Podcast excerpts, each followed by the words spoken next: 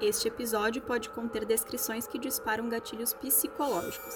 Não é recomendado para crianças ou pessoas sensíveis. O uso dos fones de ouvido é indispensável para ter a experiência sonora completa. Bom episódio! Nessas estradas eu já vi muita coisa de arrepiar. Acidentes, vultos, criaturas, luzes e coisas que eu nem sei explicar. Mas sabe o que mais me surpreende? São as histórias que o pessoal da estrada me conta. Embarca comigo nessa viagem, eu vou te contando pelo caminho.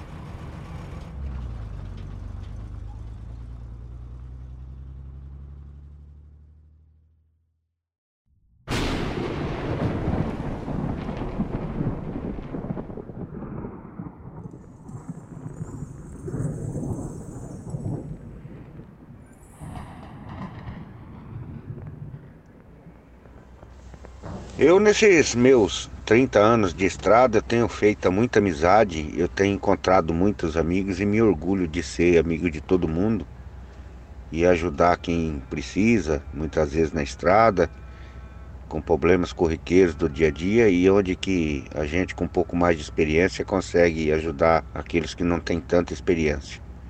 E dessa maneira eu consegui fazer bastante amizade por ser um, uma pessoa que me considero comunicativa e, e gosto muito de conversar e, e gosto muito de ouvir também, tenho escutado bastante história, eu tenho escutado bastante relatos e principalmente agora, contando para vocês aí, eu sempre quando posso, sempre quando eu tenho oportunidade de escutar uma boa história, eu inclusive até faço um café para essa história, esse caos, essa conversa que pode vir a virar um, um caos para mim contar para vocês, ser regado a um bom café à beira do caminhão.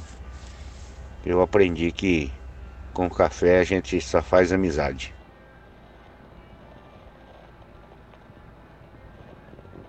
E nesse dia em questão, eu estava num posto já fazia muito tempo, já que eu estava trabalhando naquela região, de um lugar para o outro, mas sempre parando naquele mesmo posto, numa rota muito perto. E eu fiz amizade com um senhor, o nome dele é seu Valdivino. Ele que é um caminhoneiro assim já mais experiente do que eu, uma pessoa já mais velha do que eu, uma pessoa de conversa assim que flui assim de uma maneira tão boa que você com pouco tempo conversando com ele você já, já se sente íntimo para comentar sobre esses assuntos. E, e numa dessas conversas, tomando um cafezinho na beira do, do caminhão, eu conversando com ele, ele me contou esse caos. Eu achei muito interessante porque até então eu não conhecia assim, eu sou uma pessoa que me considero católico, apesar de muito pouco na missa, mas eu tenho amigos de todas as crenças. Eu tenho amigos caminhoneiros que são evangélicos, eu tenho amigos católicos, eu tenho amigos espiritistas, e tem agora esse meu amigo, o Valdivino, que até então, ele contando para mim que desde pequeno, da sua família, ele é daquela denominação de Umbanda. E ele traz junto com ele sempre um, um escolar bonito, eu acho muito bonito aquele escolar. Ele tem assim uma oração diferente das que a gente conhece, devido à própria tradições da, da religião dele, né, da crença dele. Ele me contando algumas histórias dessa crença dele, eu achei muito interessante, até então eu não conhecia. O quão bonita é essa crença, o quão bonita é essa tradição dessa, dessa religião deles, né? E ele me contando e eu perguntando sobre algum caso, né? E ele, depois de a gente ter conversado quase o dia, o dia todo, no finalzinho da tarde, ele me contou um caos de quando seu pai contava para ele e a mãe dele contava, e ele conhecia essa história há muito tempo já e, e achava essa história assim uma coisa fascinante, porque foi uma coisa que ele aprendeu a ter respeito pelo próximo e, e ter cada vez mais fé na crença dele.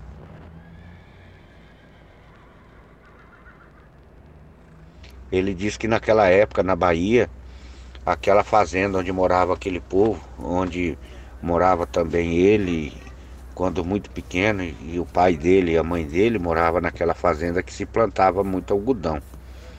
Era uma fazenda que tinha uma plantação de algodão muito grande E normalmente nessas fazendas, muita mão de obra, vinha muita gente para trabalhar nessas fazendas.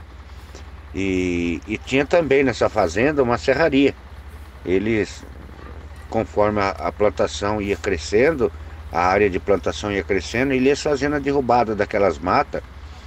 Então tinha nessa fazenda também uma serraria onde eles processavam essas madeiras que eles tiravam da, da fazenda para expandir mais a plantação.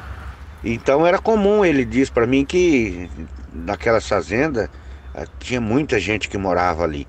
E nessa fazenda especificamente onde ele morava, quando era pequeno, ele não lembra desse caos, esse caos aí ele só ele tem me contado devido a ser assim quase que uma lenda lá naquela região.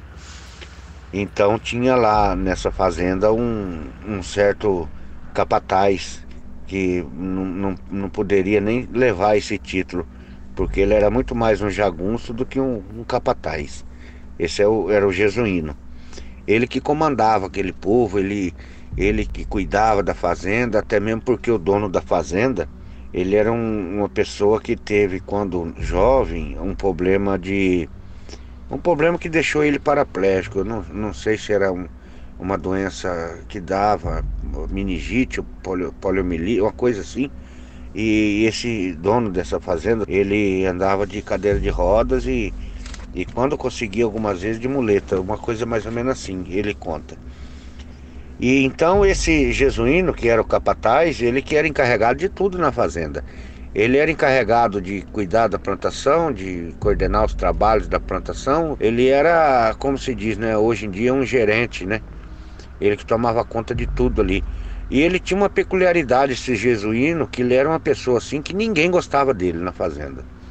Até mesmo porque era, é, é, dizem que era uma pessoa muito arrogante, prepotente, uma pessoa muito maldosa. Era uma pessoa que explorava aqueles trabalhadores daquela fazenda ali, sabe? Ele forçava o trabalho, era uma pessoa que ninguém gostava dele e até mesmo pela falta de respeito que ele tinha com certas mulheres ali daquela localidade, ali daquela fazenda, onde moravam várias famílias ali. Diz que ele tinha uma brincadeira muito chata, ele quase não, não se via ele a pé no chão.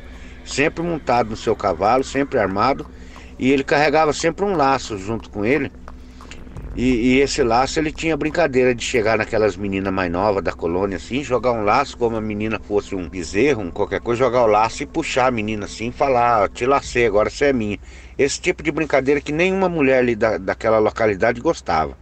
Inclusive alguns pais, alguns, alguns maridos, inclusive ele entrou em atrito várias vezes por causa desse tipo de brincadeira. Mas como ele era um, um sujeito moreno muito grande, forte, e toda a vida andou armado, então ele impunha ali um certo respeito, mas não era uma pessoa querida, não. Ele diz ele que era uma pessoa indesejável, era uma pessoa arrogante, uma pessoa que se fazia valer pela sua força, pela sua autoridade e pela aquela arma que ele trazia sempre na cintura.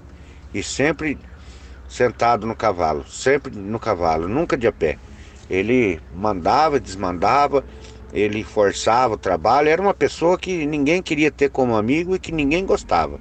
E principalmente as moças dessa fazenda e as mulheres casadas, muitas delas, eh, tinham um certo asco dele, um certo nojo, um, sabe? Porque ele era uma pessoa muito arrogante, esse tal de jesuíno.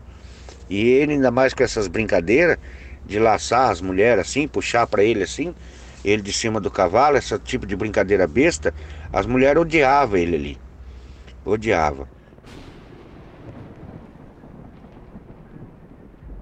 Em uma ocasião, tinha mudado para a fazenda, já fazia algum tempo, um rapaz casado de novo.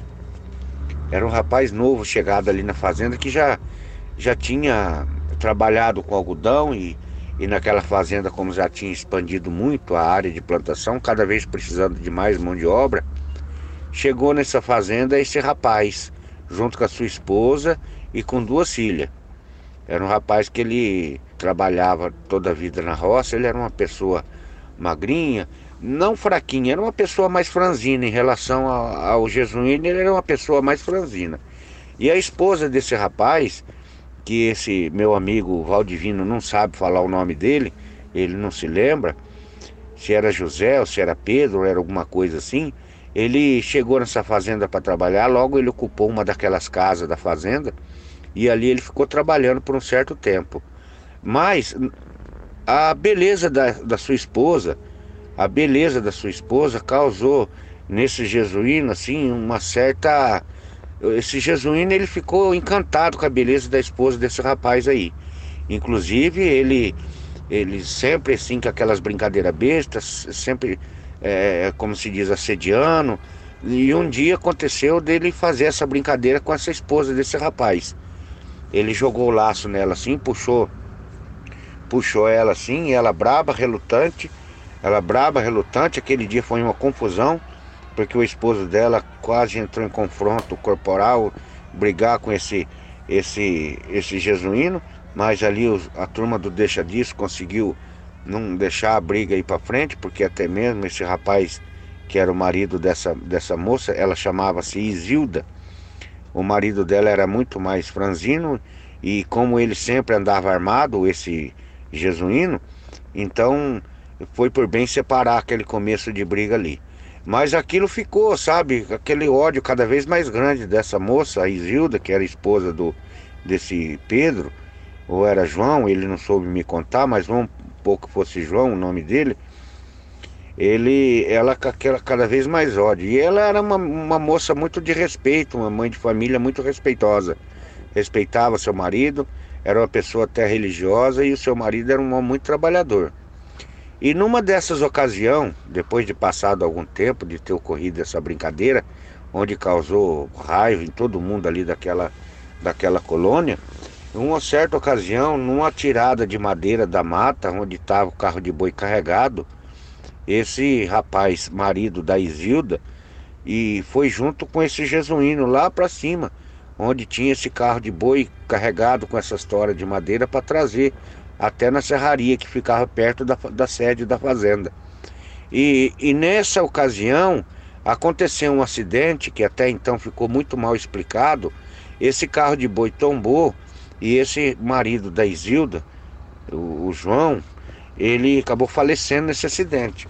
Mas como só estava o Jesuíno e esse João nessa estrada onde o carro tombou, ficou uma coisa assim muito mal explicado, uma coisa muito. Porque esse jesuíno conta o pessoal ali que ele ficou fascinado e vidrado por essa esposa desse rapaz, a Isilda. E então, com a morte desse rapaz marido dela, é, que ficou uma coisa muito mal explicada, ficou um clima no ar assim, foi um, um sofrimento total para Isilda, claro, não podia deixar de ser né? E ela com duas meninas pequenas para acabar de criar e estava em plena colheita do algodão, onde eles não podiam abandonar aquele serviço, eles tinham porque eles dependiam daquilo ali. E com a morte desse rapaz, marido dela, esse jesuíno se aproximou mais, tentou se aproximar mais dela com aquelas cantadas, com aquelas brincadeiras bestas. É, ele estava, na verdade, fascinado por aquela mulher, pela essa.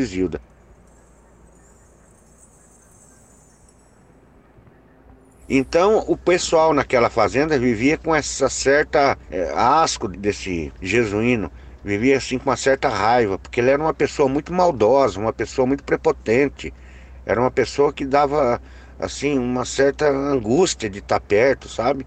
Conta, a pessoal da fazenda contava que numa ocasião onde uma cobra picou um trabalhador ali, e esse jesuíno se prontificou para levar pegar o carro da fazenda, que na época tinha só aquele na redondeza, para levar esse trabalhador picado por cobra no hospital na cidade, que ficava mais ou menos a 35 quilômetros da fazenda, conta-se que nesse trajeto esse jesuíno viu lá um pé com uma mão um pé de mamão com mamão maduro, diz que ele parou para comer o mamão para estender ainda mais o sofrimento desse trabalhador que já estava sofrendo pela picada daquela cobra e diz que quase esse trabalhador morreu.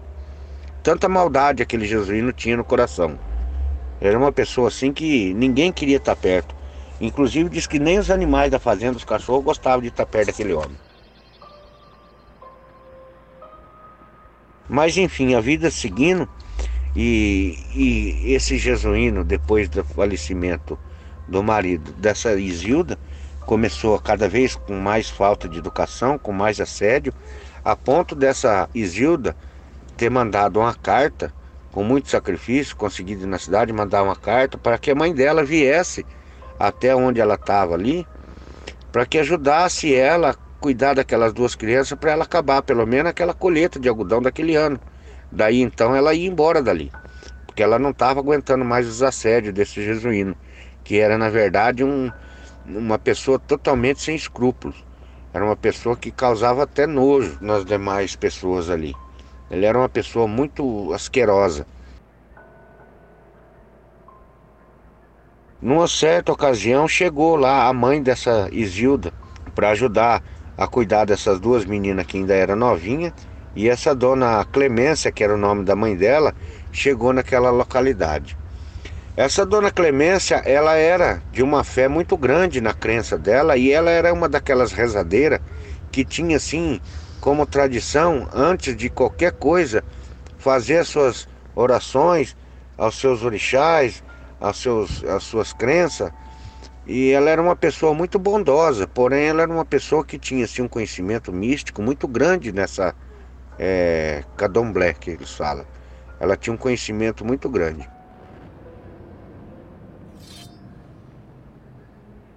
E num determinado domingo, a dona Clemência já estava ali, já fazia uns 15 dias, esse jesuíno fez de novo essa brincadeira com essa moça, a Isilda, que era filha dela, que agora até então ela estava viúva. Ele jogou o laço, puxou ela assim para ele, dizendo: Te lacei, agora você é minha. Você já está solteira mesmo, agora você é minha.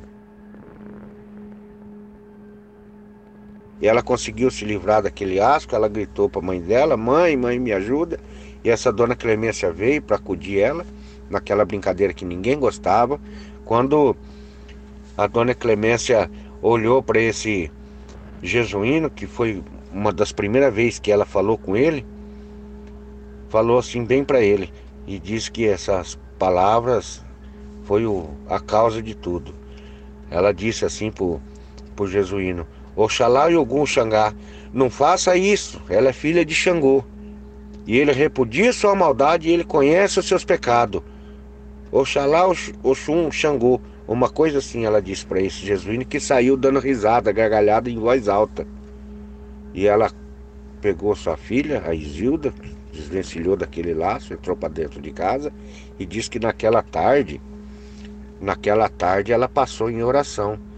Diziam-se assim porque conseguiram ver ela sobre umas frestas da sala da casa dela na colônia, luz de vela acesa e ela rezando. Diz ela que rezou aquela tarde, aquela noite quase toda.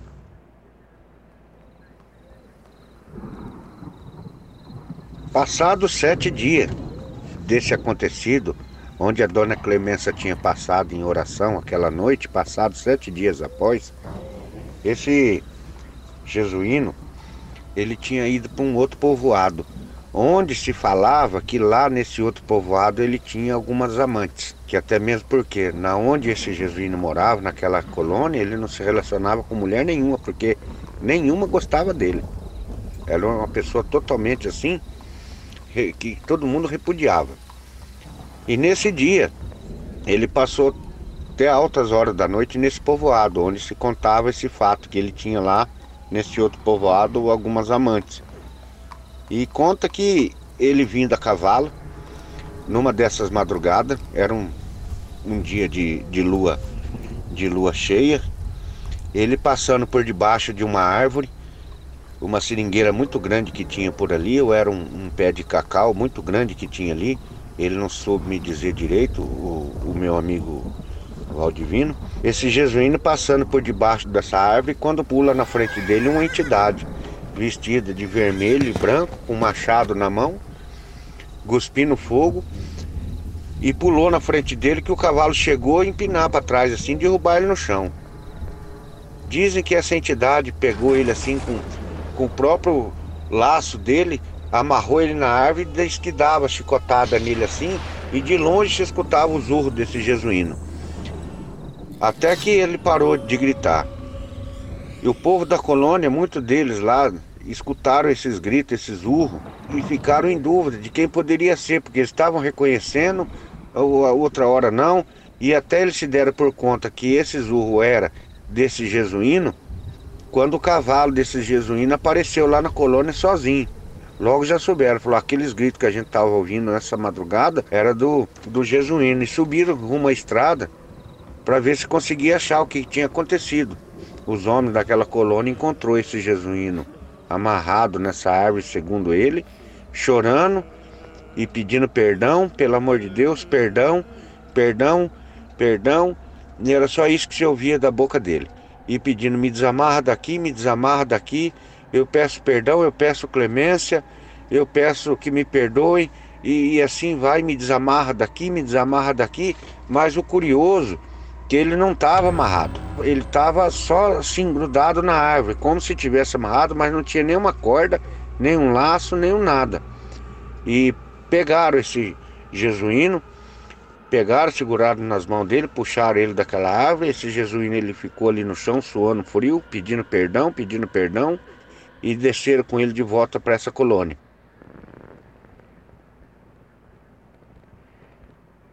Chegando lá, essa dona Clemência logo viu e, e se preocuparam os homens ali de levar ele para um, um, um, seu doutor ver, para o médico ver, ou tomar alguma atitude. Essa dona Clemência falou: Não, não precisa.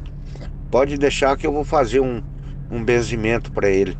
Pode deixar que eu faça um benzimento para ele. E aquele jesuíno disse que ficou naquele estado durante três dias, suando frio, delirando, pedindo perdão sono frio, delirando, pedindo perdão, chorando, suando e à beira da morte, se debatendo muitas vezes sozinho. E ali ele passou três dias e três noites naquela situação, onde a dona Clemência fez algumas orações ali por perto dele ali. Em algumas das vezes ele foi melhorando, foi melhorando, foi melhorando. E sei que por fim ele se restabeleceu, esse jesuíno.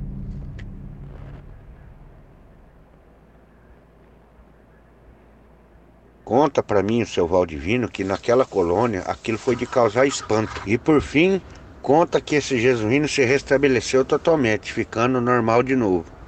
Para quem ele olhava naquela colônia, ele sempre de cabeça baixa, as únicas palavras que sabia dizer era me perdoe, me perdoe, me perdoe, para quem ele encontrasse naquela fazenda. Diz que esse jesuíno, ele mudou da água para o vinho depois desse ocorrido. Diz que ele se tornou uma pessoa bondosa, diz que ele se tornou uma pessoa justa e virou outro homem. Foi um, uma coisa que aconteceu que o povo ficou assim de boca aberta, de ver como que aquele homem mudou tanto.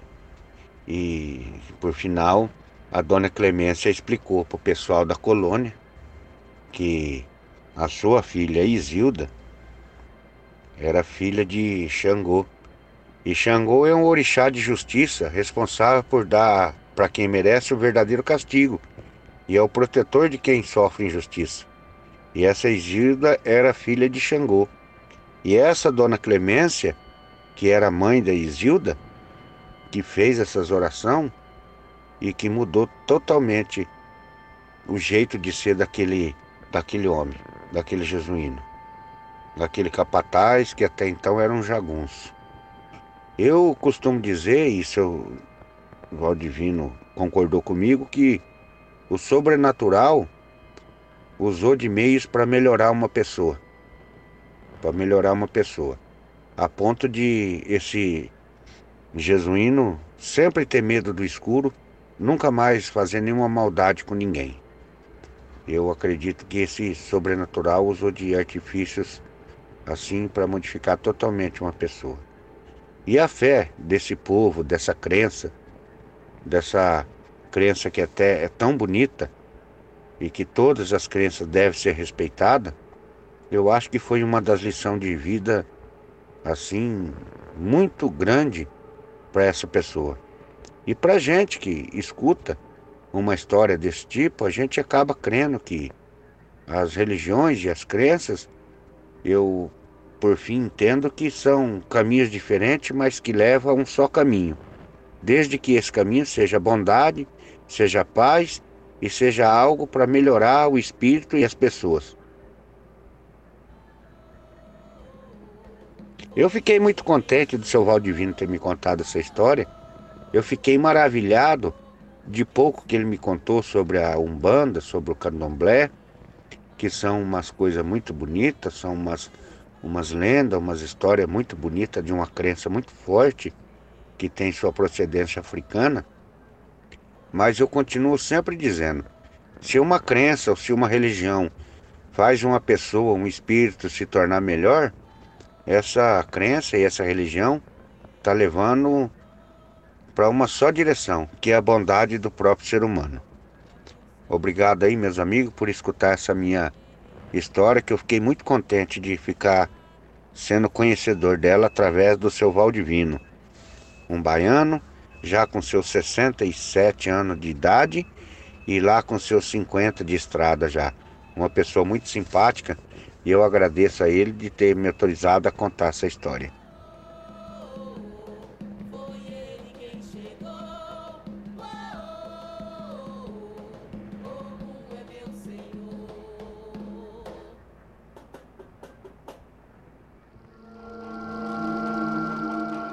Você tem coragem de pegar essa carona? Vem comigo. A estrada é sobrenatural.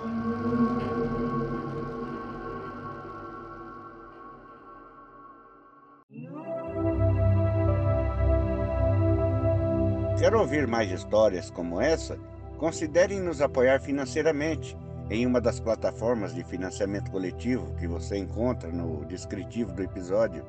O nosso muito obrigado e até a próxima carona.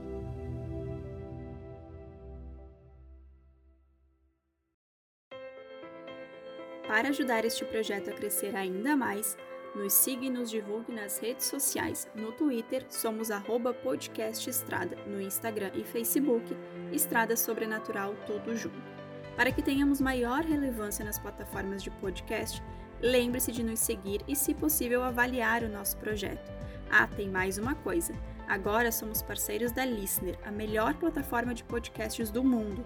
A Listener é um player exclusivo de podcasts, além de ser uma rede social onde você pode seguir seus amigos e compartilhar episódios. Você pode seguir as hashtags para descobrir podcasts que mais combinam com o seu perfil. E nós agora também estamos lá. Basta procurar por Estrada Sobrenatural. O link para download do app está no descritivo deste episódio.